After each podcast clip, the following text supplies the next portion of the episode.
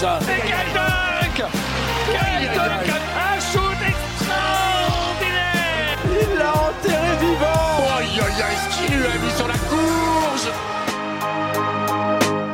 Bienvenue sur Crossover, le podcast 100% basket de Ouest France. Ils sont joueurs, joueuses, entraîneurs, dirigeants, agents et même consultants. Ils font la richesse du basket français et ils vous racontent les moments forts de leur carrière. Les grandes victoires bien sûr, mais aussi les défaites et les blessures qui ont jalonné leur parcours. Ils racontent le terrain, ses coulisses, ils parlent du sport, de leur vie d'athlète et de tout ce qu'on ignore lorsque s'éteignent les projecteurs, loin du parquet. Retrouvez ces témoignages passionnants et sincères, truffés d'anecdotes et qui sauront un coup sûr entretenir votre passion basket. 24e épisode avec Isabelle Fijakowski. Une légende, une vraie, l'une des meilleures joueuses que le basket français ait connue, 13 saisons professionnelles, 14 titres remportés, la première à s'être imposée aux États-Unis en WNBA. Bref, un palmarès XXL pour celle qui a récemment été introduite au Hall of Fame FIBA, le panthéon du basket mondial. La pionnière, c'est avec Isabelle Fijakowski et c'est à écouter dans Crossover.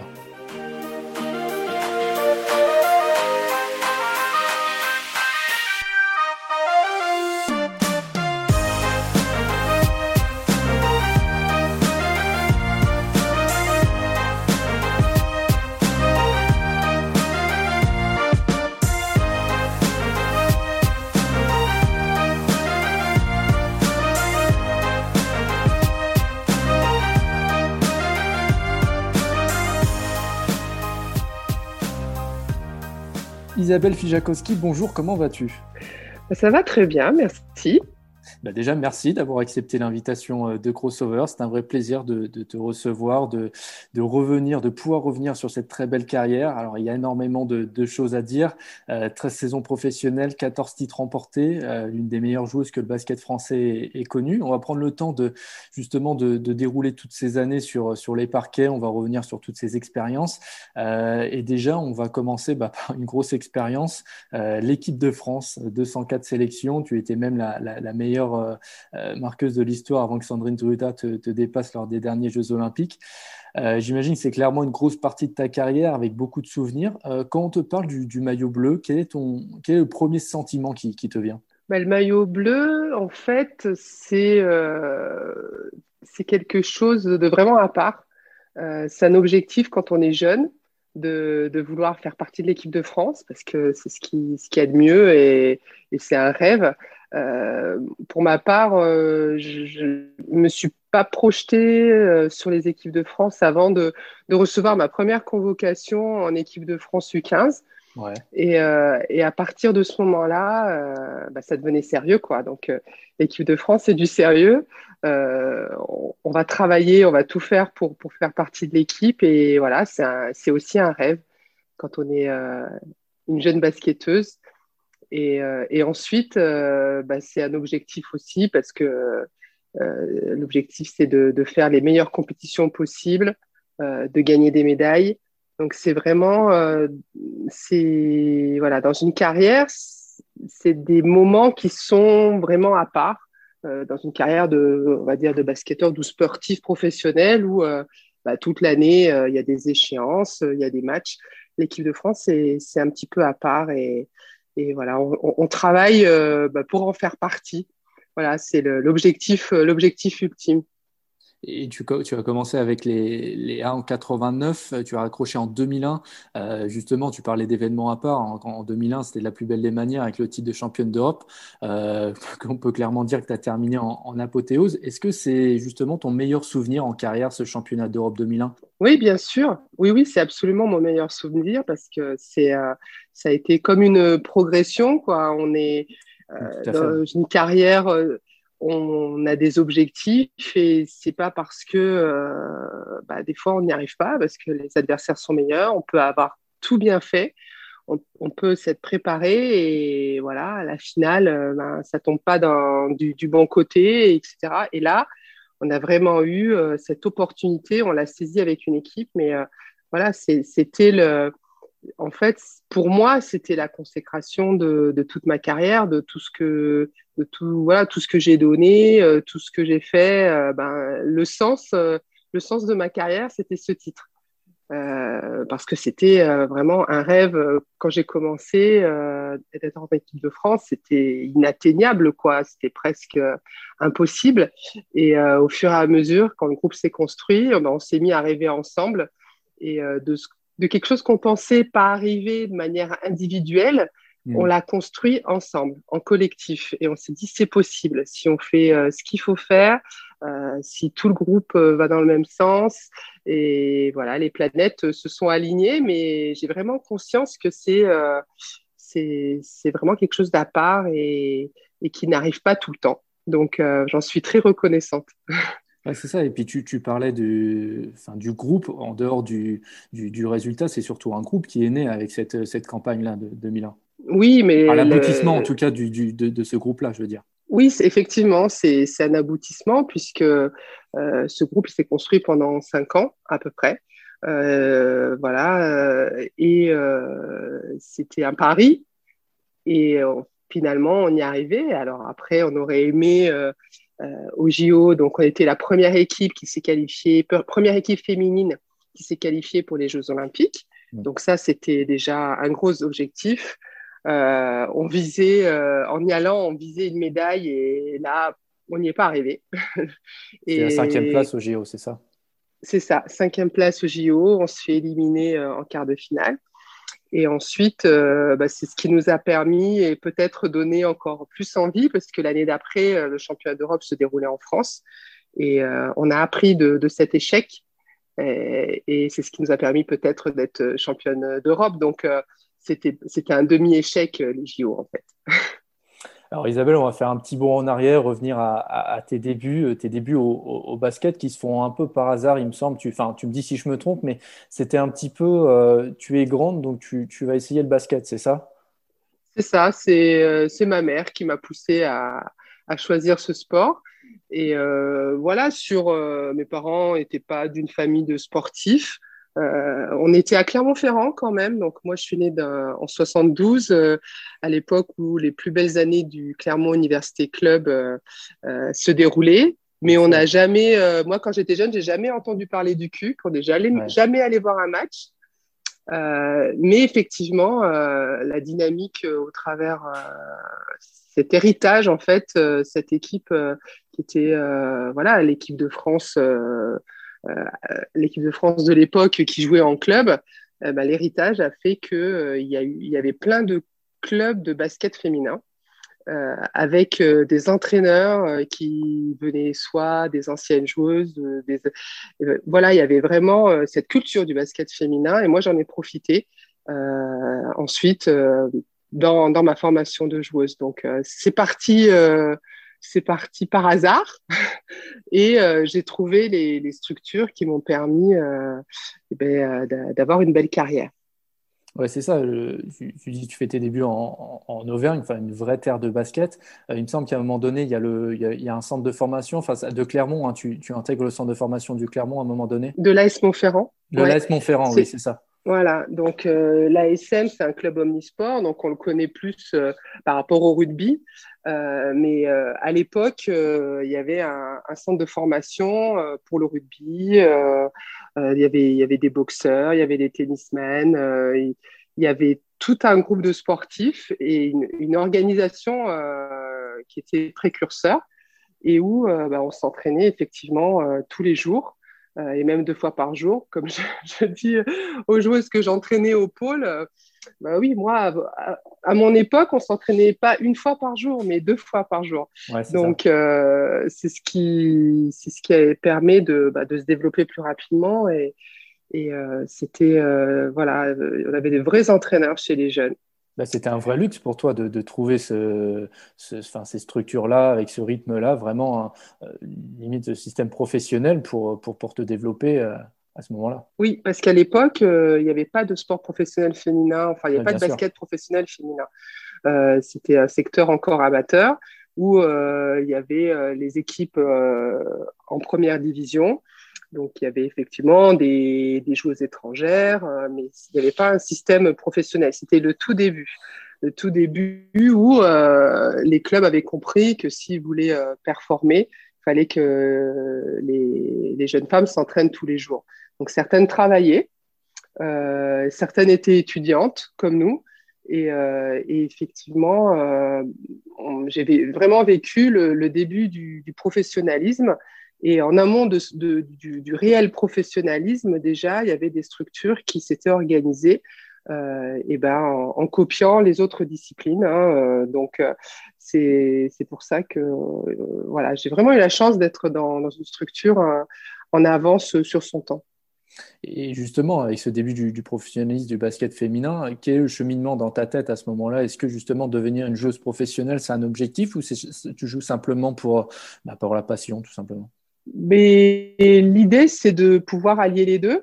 Euh, c'est-à-dire euh, étudier euh, et jouer au basket avec vraiment la conscience de, se dire ben, on peut faire les deux, on peut vraiment devenir une bonne basketteuse et, et, avoir son bac et faire des bonnes études. donc l'idée, c'était comme c'était pas professionnel, c'était vraiment de on passe d'abord le bac et après on choisit une filière qui peut être adapté euh, aux entraînements quotidiens ou biquotidiens. Donc, euh, c'était plutôt ça l'état d'esprit. C'était pouvoir faire, euh, faire de sa passion sans, sans risquer bah, sur les études et sur l'avenir professionnel. Mmh, bien sûr, assurer ses arrières. Euh, du coup, ces, débuts se font à, Clermont, on l'a dit. ensuite, tu es championne de France un petit peu plus tard, en 92, à Échal-les-Eaux. Euh, et arrive une autre expérience dont j'aimerais qu'on parle, c'est les États-Unis. Euh, tu as ce souhait de partir à l'université pour te développer. Raconte-nous un petit peu, bah, tout simplement, ce choix d'aller poursuivre ton cursus aux, États-Unis. en fait, le choix, c'est, il vient aussi de l'influence de joueuses qui sont parties à l'université américaine donc euh, Pauline Ekambi et euh, Yannick Souvray. quand on se retrouvait en équipe de France, on, partageait sur, euh, ben voilà, sur, leur, sur leurs expériences, pourquoi elles sont parties, qu'est-ce qu'elles ont trouvé. Et, et, l'idée aussi d'être basketteuse, pour moi, ce qui était important, c'est que ça pouvait ouvrir des opportunités euh, moi, je suis quelqu'un qui, adore euh, découvrir des choses, découvrir des pays, euh, voir autre chose. Et c'était l'occasion, c'était une opportunité en fait de, pouvoir vivre la vie d'une universitaire américaine tout en jouant au basket, tout en sachant que, enfin moi, l'objectif d'aller là-bas, c'était vraiment de me développer. Et, donc voilà, c'est venu de là, de, de, cette envie de découverte. Et euh, à un moment où, ben voilà, moi j'avais fait des études en STAPS, ça permettait de compléter, euh, voilà, mon, mon anglais, euh, compléter quelques, voilà, des connaissances et, vivre le rêve américain, quoi, tout simplement, parce que le basket aux États-Unis c'est quelque chose d'extraordinaire. Donc j'avais vraiment envie de vivre, de vivre cette expérience pour pour moi et aussi pour, pour me développer, pour devenir vraiment une joueuse, une joueuse un, plus, un peu plus complète euh, que, que, que, je l'étais. Et, quand je parle des, États-Unis, euh, justement avec mes invités qui ont eu un cursus là-bas, euh, c'est quelque chose qui revient souvent, l'idée que bah, aux États-Unis, enfin, les Américains abordent la compétition différemment. Est-ce que c'est quelque chose qui t'a marqué aussi lors de ton passage là-bas? Je ne sais pas s'ils abordent, ils abordent la compétition différemment, mais en tout cas, moi, ce que j'y ai trouvé, c'est bah, des, moyens importants pour, euh, pour se développer. Euh, voilà, des moyens d'entraînement, euh, des un niveau de, de, coach, voilà, des staffs de coach qui sont vraiment importants, et également la préhension, chose que je n'avais pas trop vue en France et sur lequel on s'attarde pas pas beaucoup. En fait, c'est l'appréhension du travail mental. Oui, voilà. Et c'est effectivement, euh, moi, ce qui m'avait donné envie d'y aller aussi euh, par, euh, par l'expérience de, Yannick et Pauline, c'est de dire, bah, là-bas, quand tu reviens des États-Unis, bah, au niveau du mental, bah, tu es une joueuse voilà, qui, qui prend une autre dimension, en fait. Et ça, c'est quelque chose que j'avais envie de tester. Et, effectivement, euh, bah là-bas, le travail mental, il passe par euh, l'exigence et la dureté physique. Donc voilà, quand on arrive à, passer, on va dire, une année universitaire, à traverser une année universitaire, euh, on est mieux armé mentalement parce que voilà, euh, parce que c'est dur, tout simplement parce que c'est dur et les ressources mentales, elles sont vraiment euh, mises à rude épreuve et elles sont forgées quoi. Donc donc ça a été très intéressant, très intense et ça a permis voilà de bah, de développer cette, cette dureté. et c'est un espace qu'on retrouve dans le haut niveau. C'est quelque chose qu'on retrouve dans le haut niveau, qu'il faut avoir dans le haut niveau pour réussir. Bien sûr. Et, effectivement, euh, l'appréhension de, c'est pas de la compétition, mais c'est de la préparation, de, l'accompagnement. Euh, ils ont cette, cette vision où euh, ils, vous sortent, les Américains vous sortent de, votre zone de confort tout le temps pour se dépasser en fait. Donc, donc ça, je l'ai vraiment appris là-bas. Et, donc, tu, on l'a dit, hein, tu arrives à l'université dans le Colorado, dans, les montagnes du, Colorado. Comment ça se passe ton intégration euh, sur place? Est-ce qu'humainement, ce n'est pas compliqué ce déracinement? Ben, c'est compliqué puisque bon, on n'a plus de repères. Quand je parlais de zone de confort, euh, ben, tout est différent. Euh, la vie à l'université est différente. la manière dont on s'inscrit, dont s'inscrit pour les cours est différente et on est lâché un petit peu parce que on est lâché dans pas dans la nature, mais euh, en totale autonomie et on nous dit bah tu te débrouilles. Et, euh, et donc ça, ça peut être très déstabilisant parce qu'on a on a aucun repère, mais ils le font pas de ils le font parce qu'ils pensent que la manière dont, les choses fonctionnent, euh, ben, c'est la même manière qu'en France. Quoi. Donc, euh, alors que les choses sont vraiment différentes. Il y a le langage aussi euh, qui est différent. il, y a, il, y a, plein de choses qui font que ben, on se forge aussi comme ça. On, se débrouille. Quoi. On se débrouille on apprend et on, on, va, on s'adapte. Donc, effectivement, il faut de bonnes capacités d'adaptation pour, parce qu'ils ne sont pas très aidants euh, je trouve. Chacun est un peu centré sur, euh, sur lui-même. Et, euh, et, donc voilà, j'ai dû pas, j'ai un petit peu galéré au départ, mais voilà, ça m'a, voilà, permis de, de tester mes capacités d'adaptation, on va dire. Et, et, tu vas manger du, basket midi, matin, soir, j'imagine. Sur le terrain, comment ça se passe également cette intégration? Bah, Sur le terrain, quand on arrive d'un pays étranger, on n'est pas forcément euh, pris au sérieux. Voilà, surtout à l'époque, euh, j'imagine. Oui, oui, oui, à l'époque, parce qu'ils ne connaissent pas. Hein, euh, et, effectivement, ben, en début de saison, comme on n'avait pas le droit de s'entraîner en équipe, il y avait toute une période où on faisait que du travail physique. Et entre nous, on faisait des, des, des, matchs, des petits matchs, voilà. Et ben, il il a fallu que, bah, que je montre que je savais jouer au basket. Et, euh, et j'avais un profil, euh, bon, bien sûr, mon profil taille était intéressant parce qu'il n'y avait pas d'autres joueuses de grande taille. Il n'y avait pas tellement, euh, même, dans, dans, les autres, dans les autres équipes, beaucoup de joueuses de grande taille. Et, et assez rapidement, elles ont, les joueuses ont compris que je pouvais vraiment apporter un plus à leur équipe et, et, et de ce fait, l'intégration s'est très bien passée. Et pour rester sur ton expérience américaine, tu as aussi connu la WNBA. Alors, c'était deux ans après le, Colorado, il me semble. Euh, retour aux États-Unis. Alors, c'est l'année, c'est en 97, hein, donc l'année où se crée la, WNBA. Tu fais partie de l'aventure. Euh, et bah, pareil, comment ça se passe sur le moment avec la création de cette nouvelle ligue petite sœur de, de la NBA bah, J'ai été euh, drafté pour la première saison à la WNBA grâce, euh, grâce à mon année que j'ai passée au Colorado. Puisque cette année, elle a permis de me, faire connaître. Et euh, dans les dirigeantes euh, des, de la WNBA, il y avait des, anciennes coachs euh, de fac contre qui j'avais joué. Donc, effectivement, ça a été ma porte d'entrée cette année, sans le savoir, ma porte d'entrée pour être draftée et, et faire partie bah, de, comme, de l'aventure, hein, comme, comme tu dis, parce que il y a eu auparavant des, euh, des projets de ligue féminines euh, qui, qui n'avaient pas tenu euh, financièrement. et là, l'idée de s'associer à la NBA, c'était voilà, un pari.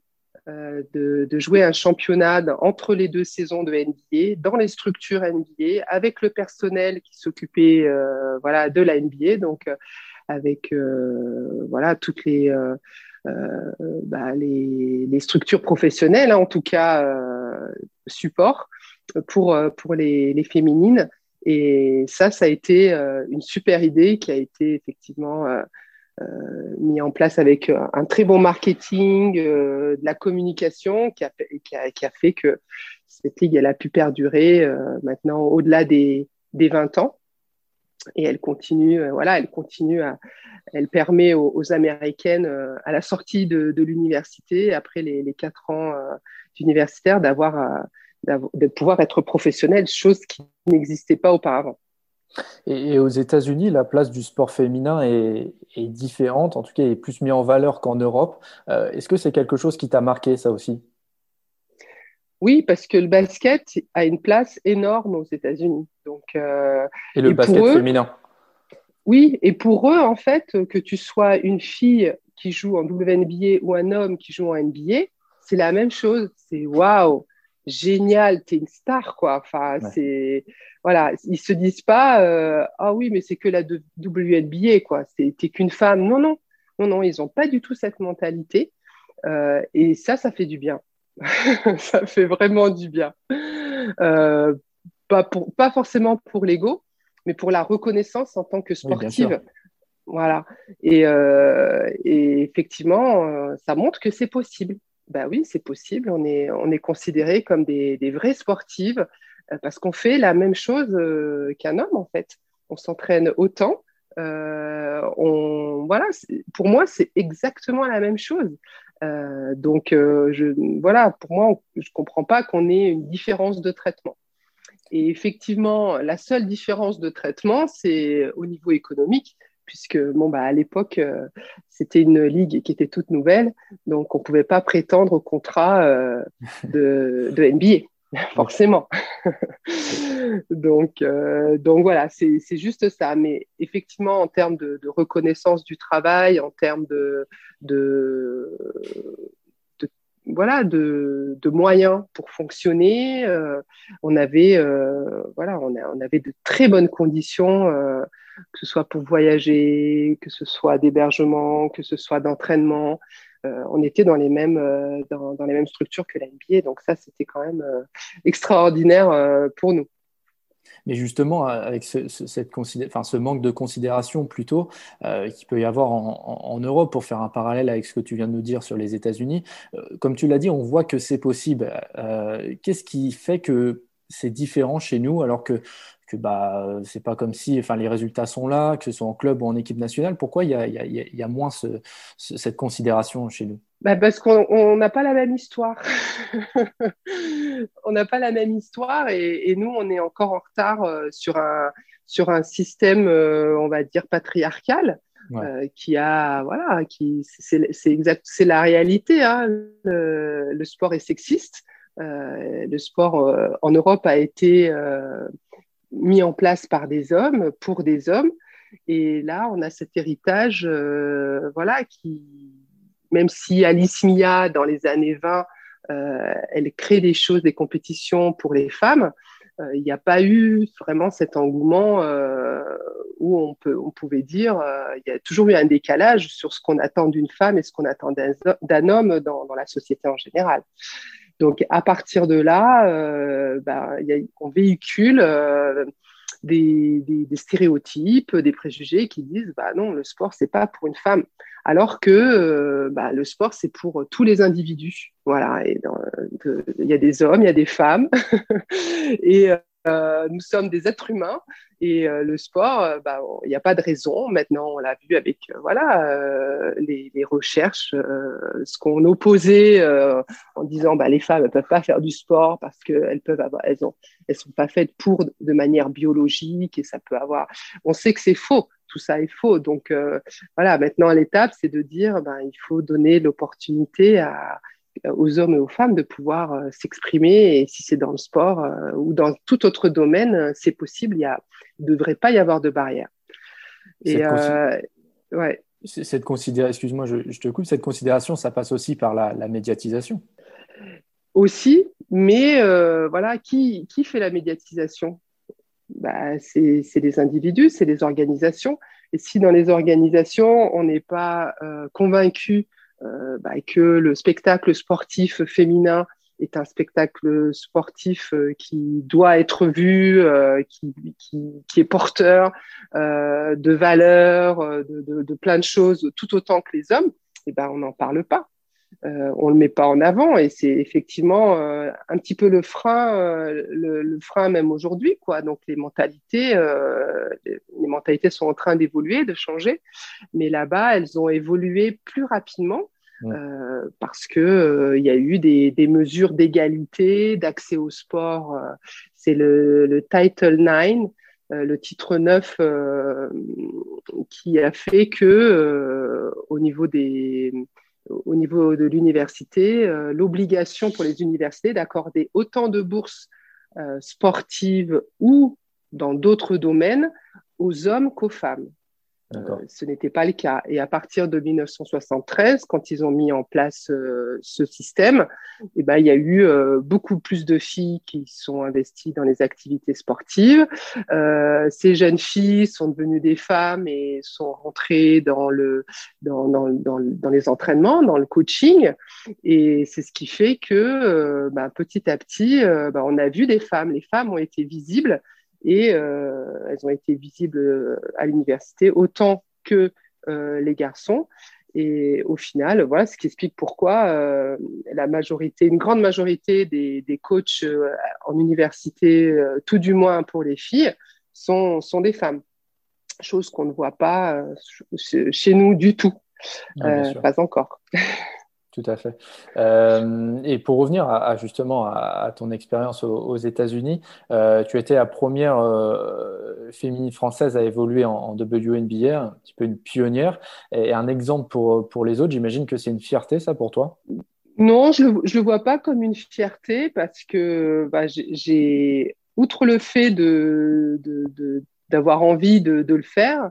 Euh, c'est des opportunités qui sont arrivées, euh, qui me sont arrivées dessus, quoi, qui sur lesquelles euh, ça c'est des choses qui ne dépendaient pas de moi. Mmh. J'étais là au bon endroit au bon moment. voilà, j'ai décidé de partir en, donc c'était quoi en 95 à l'université de Colorado parce que c'était une envie pour moi pour voir autre chose et ça m'a permis de, de, faire la WNBA derrière. Donc, si ça peut inspirer ce parcours, euh, s'il a pu inspirer, tant mieux. Mais euh, c'est des choses qui n'étaient pas dans, dans, dans, mon contrôle, quoi, de l'ordre de mon contrôle. Mm. En tout cas, euh, voilà, j'ai montré que c'était possible. Voilà, et, et, je me suis éclatée à le faire. Et si ça a pu montrer que bah, même si on est française ou européenne, et eh ben, on sait jouer au basket et on peut apporter des choses, même de l'autre côté de l'Atlantique, euh, tant mieux. Et, donc, tu fais deux saisons hein, en WNBA. C'était avec Cleveland, on ne l'a pas mentionné, mais c'était avec Cleveland. Euh, tu t'imposes vraiment comme une joueuse majeure. Euh, en 98, par exemple, tu es, la joueuse la plus à droite de la ligue. Euh, et, en WNBA, on le rappelle, hein, les saisons sont plus courtes. Elles se jouent l'été, tu l'avais dit tout à l'heure. Donc, en général, il y a la saison en Europe, éventuellement les équipes nationales et donc la WNBA. Il faut enchaîner. ça aussi, c'est un sacré rythme à suivre quand même. Oui, oui, oui c'est exactement ça. parce qu'on enchaîne, on n'a pas de de repos en fait. On enchaîne la saison en Europe, euh, l'équipe de France. Donc ça, effectivement, il y avait euh, pour moi, il n'y avait aucun choix à faire. On peut, on peut tout faire, et surtout l'équipe de France. Et derrière, euh, la saison WNBA qui, qui va de juin au mois d'août. Et donc, et au mois de septembre, eh ben, on recommence une, saison européenne.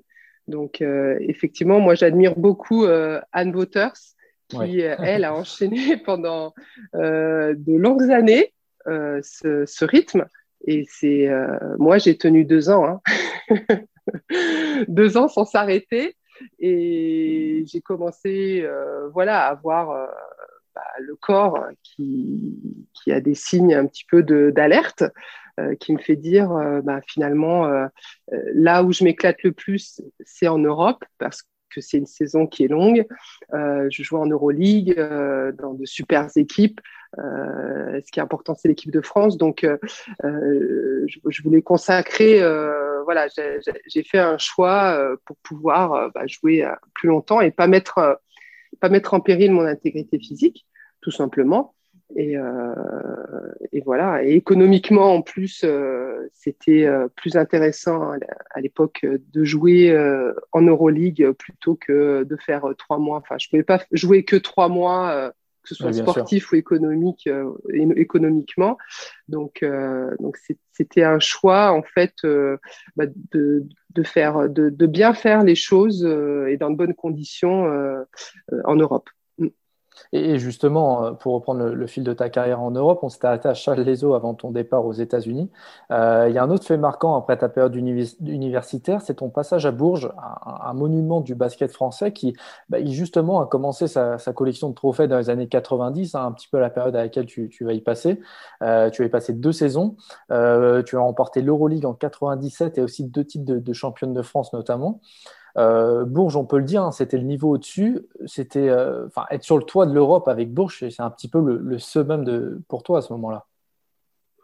Ah bah oui, tout à fait. C'était euh, c'était l'objectif. En, rentrant des États-Unis, je voulais être dans une, une forte équipe en France. Et, effectivement, le, le, club de Bourges avec Vadim Kapranov et avec euh, Odile Santaniello, Yannick Souvray, Cathy Melin, euh, Ami Cissé, voilà, une équipe euh, qui était déjà championne de France et, euh, et où il y avait cet objectif d'Euroleague qui était très important. Quoi. Donc, c'était continuer pour moi, c'était me retrouver dans une équipe qui joue au meilleur niveau européen et, là, j'ai continué de travailler, j'ai continué de progresser, et grâce justement à, Vadim Kapranov qui nous a, euh, voilà, qui nous a fait monter d'un d'un niveau.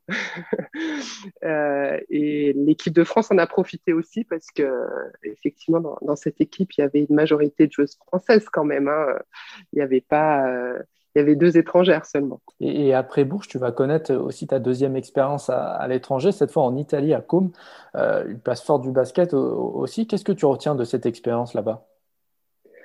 Bah, à Com, c'était euh, l'objectif, c'était de devenir euh, une joueuse, une joueuse étrangère, jouer comme, comme une joueuse étrangère et, et, et ça, ça, on monte aussi du, il y a une pression supplémentaire euh, parce que euh, une joueuse étrangère, elle n'a pas le droit à l'erreur, quoi. Elle doit euh, toujours assurer, elle doit toujours être là pour l'équipe et, et on la paye pour ça, en fait.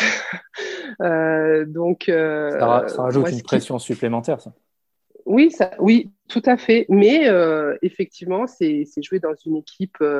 bon, on peut pas dire qu'elle avait un meilleur niveau que c'était du même niveau que Bourges, mais dans un contexte euh, différent. Moi, j'avais envie de, vivre cette expérience euh, en Italie, voilà, pour découvrir un autre pays euh, que j'ai adoré.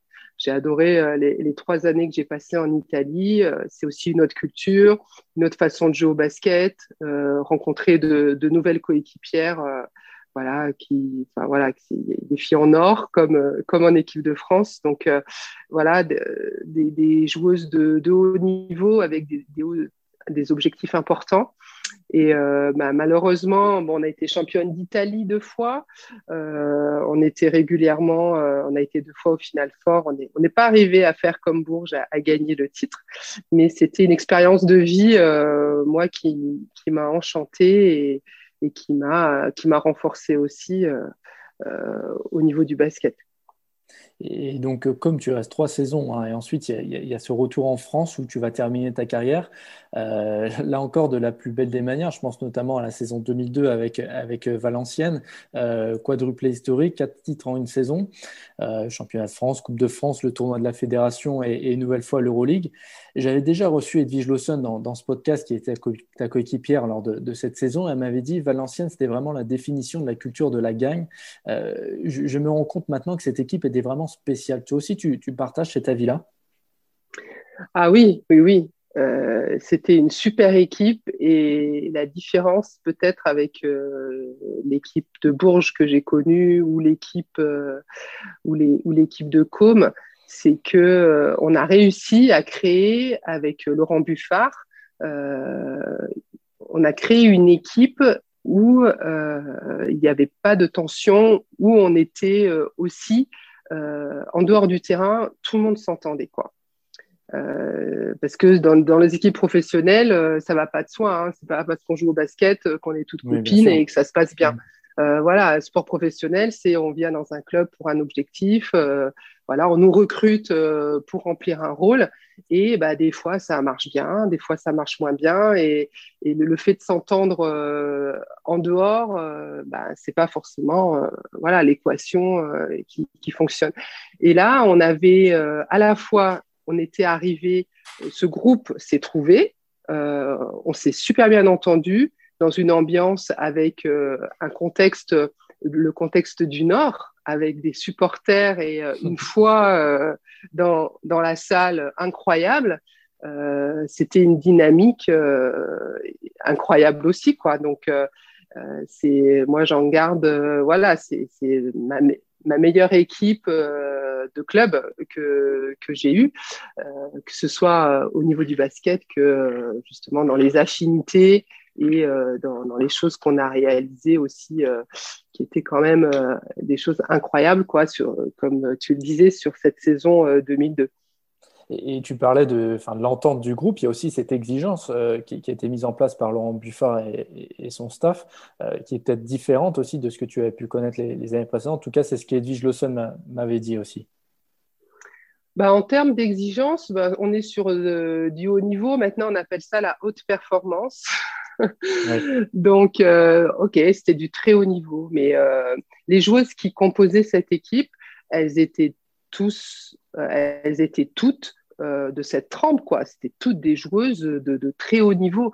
Donc, le niveau d'exigence, on l'avait toutes en fait, euh, on l'aurait reproché, on aurait reproché à un entraîneur de, ne pas l'être parce qu'on sait que ça passe par là de, gagner des titres. Mais, euh, tu vois, excuse-moi, je te, coupe. Oui. Euh, Edwige Lawson m'avait dit ça parce qu'ensuite, elle m'avait parlé de son expérience en Russie avec à Samara, avec là aussi une équipe avec un effectif pléthorique, où là aussi, tu avais de très très gros joueuses, mais elle disait le niveau d'exigence n'était vraiment pas le même.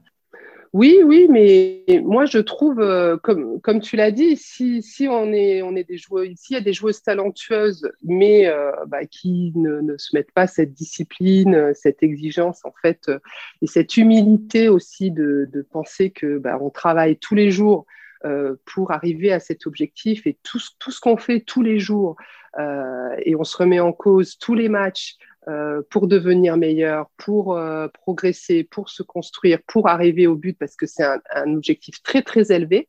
Si on le fait pas tous les jours, eh ben on n'y arrive pas.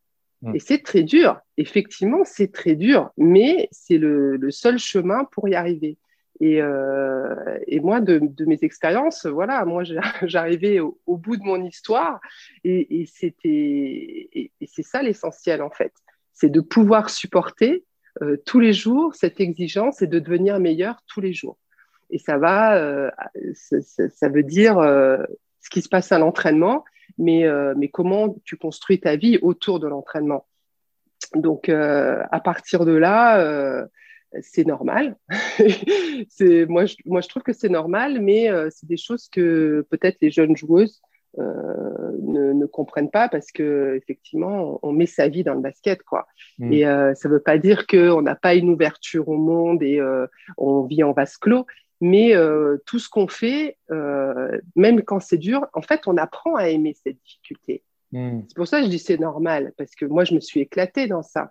Et on s'est éclaté en faisant ça parce que ça avait vraiment un sens. Et si ça ne faisait pas mal eh ben on, se dit c'est pas bon quoi, on n'est pas sur le bon chemin. Euh, donc euh, voilà, le, sport de haut niveau, c'est pas qu'on n'est pas porté comme ça sur un nuage et tout nous réussit. Euh, c'est tout le travail qu'on fait tous les jours pour y arriver et pendant des années qui porte ses fruits et on, et on apprend à aimer. on a à aimer voilà cette espèce d'inconfort, cette espèce d'insatisfaction, parce qu'on sait qu'au bout il y a le, le résultat quoi. On est sur le bon chemin.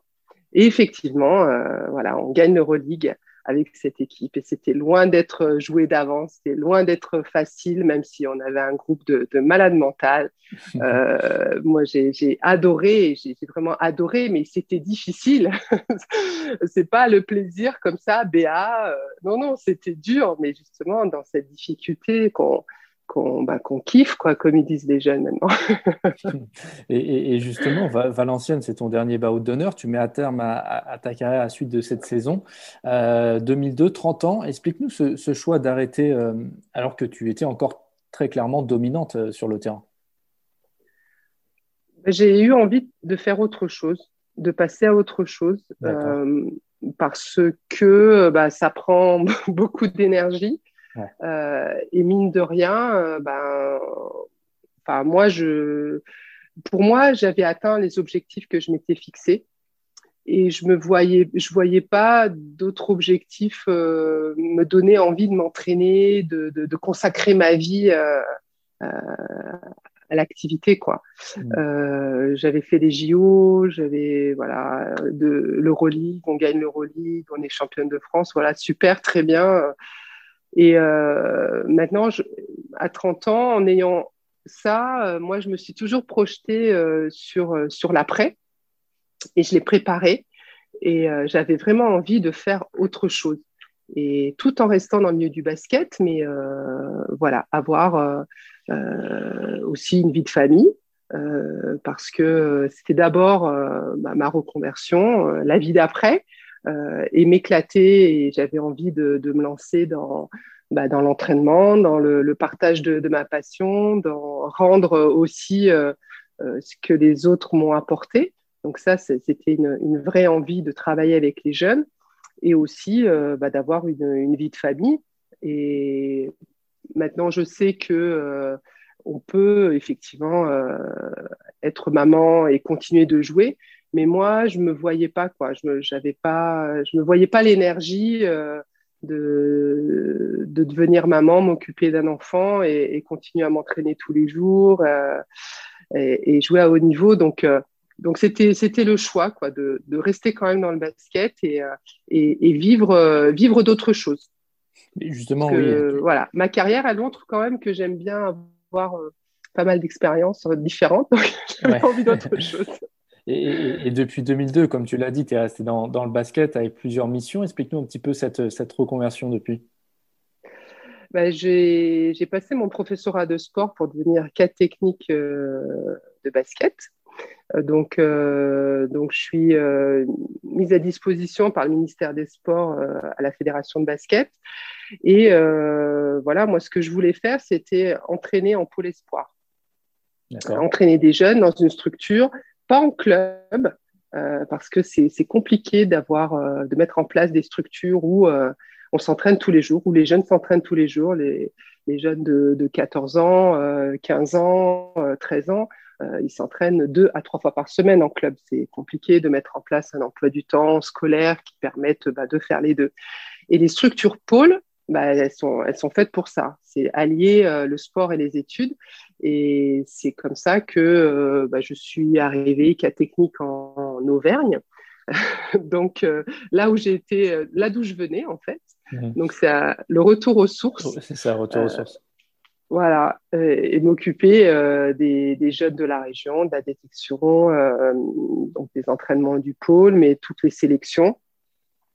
Et donc euh, voilà, pendant là, ça fait ça fait 17 ans maintenant que bah, j'ai euh, j'ai eu des, missions euh, au niveau national aussi sur les projets de l'avenir en grand, donc la détection des très grands gabarits, les stages des très grands gabarits. Donc je fais partie de, de l'équipe qui s'occupe de ça. j'ai aussi entraîné les équipes de France Jeunes donc euh, en tant qu'assistante euh, avec les U18 euh, féminines, les U20 et après l'équipe de France à prime. Donc ça, c'est quelque chose qui, qui m'intéresse beaucoup, le haut niveau jeune et le haut niveau en général. Mais effectivement, j'avais envie de, de, commencer par, par apprendre le métier d'entraîneur parce que c'est un vrai métier. Il ne suffit pas d'être joueuse pour être entraîneur. Et je l'ai fait au travers, au travers du travail en pôle espoir. Et avant de se quitter, Isabelle, on va aussi parler de, ta dernière distinction en date, enfin une de plus. Euh, en, 2020, tu es rentré au, Hall of Fame FIBA, euh, tout simplement le panthéon du, basket européen. Euh, bon, tout à l'heure, tu, m'as enlevé le, le, mot fierté, mais là, pour le coup, j'imagine, c'est quand même une fierté, un bel honneur, pour une récompense pour cette carrière. Bah, c'est un, oui, c'est un véritable honneur. Oui. C'est quelque chose de, pour moi, qui était totalement inattendu.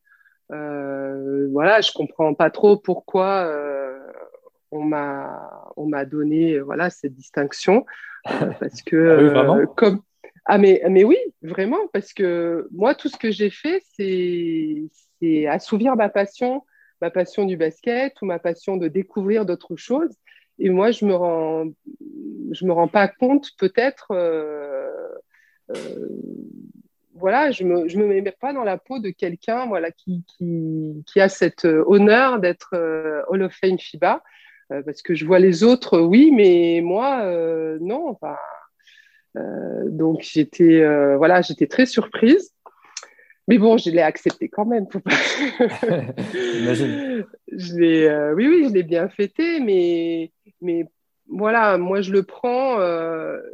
Euh, j'ai eu cette distinction pas parce que, euh, pas pour, pour ce que j'ai fait, mais aussi je l'ai pris. en fait, ce qui m'a permis de, de, faire la carrière que j'ai fait, bah, c'est les autres, quoi. Et ça passe euh, de mon premier entraîneur qui a cru en moi, alors qu'il y en a plein qui ne croyaient, qui ne croyaient pas en moi et qui voilà, qui n'ont pas donné ma chance, euh, à, toutes mes coéquipières qui ont jalonné mon parcours, parce que euh, moi, je, le basket, c'est un sport collectif et on réussit grâce aux autres. Donc euh, voilà, il y a, y a tout un environnement euh, qui, qui m'a été favorable et qui est encore favorable pour d'autres personnes. Donc, c'est ça qui est bien. C'est ça que ce qu'il faut comprendre, c'est qu'on réussit pas tout seul. On réussit grâce aux autres. Et, et pour moi, ce, ce titre de, de, Hall of Fame Shiba, c'était l'occasion de, de, remercier vraiment toutes ces personnes euh, que ce soit Yvan Ménini, que ce soit euh, euh, les, tous les entraîneurs dans les équipes où je suis passée, toutes les joueuses, tout le monde a apporté quelque chose. Et en fait, c'est le témoignage que bah, bah, c'est possible. Quoi. On, peut être, on peut être une femme sportive, avoir des rêves et les réaliser, même si c'est pas donné à tout le monde. C'est exclusif, mais ça ne veut pas dire qu'on euh, est des extraterrestres, c'est-à-dire que c'est des choses qui nous tombent dessus quelque part. Le talent, euh, il y a le travail, mais à la base, il faut aussi du talent. Et euh, c'est c'est pas donné à tout le monde. Donc moi, ça m'est tombé dessus. Qu'est-ce que j'ai essayé d'en faire euh, le mieux que j'ai pu, mais mais c'était ma passion, donc euh, c'était pas quelque chose, euh, on va dire entre guillemets, de difficile. euh, mais mais en tout cas, moi, ce que je souhaite, c'est bah, de continuer de transmettre aux jeunes bah, ces, ces, opportunités, ces possibilités, ce chemin, quoi. Moi, j'y suis passée, donc j'ai deux trois idées, voilà, par, où, qu'est-ce qu'il faut faire pour y arriver. Euh, et, euh, et, continuer de s'éclater euh, dans la passion du basket, quoi, parce que c'est c'est vraiment une activité qui peut apporter qui peut apporter beaucoup de choses et pas que sur pas que sur le parquet. bon, bah écoute, on, va se, on va se quitter sur, sur ces belles paroles du coup. Euh, en tout cas, merci Isabelle d'avoir accepté de, revenir sur, euh, sur cette très belle carrière. Euh, on va continuer de, suivre tes activités, bien évidemment. Merci également à, tous ceux qui, écoutent Crossover. N'hésitez pas, comme d'habitude, à partager l'épisode sur les réseaux sociaux, à, mettre 5 étoiles sur Apple Podcast. C'est aussi ce qui permet au podcast de, se faire connaître au plus grand nombre. Encore merci Isabelle pour, ta disponibilité et à très bientôt bientôt. Merci beaucoup. À bientôt, avec plaisir.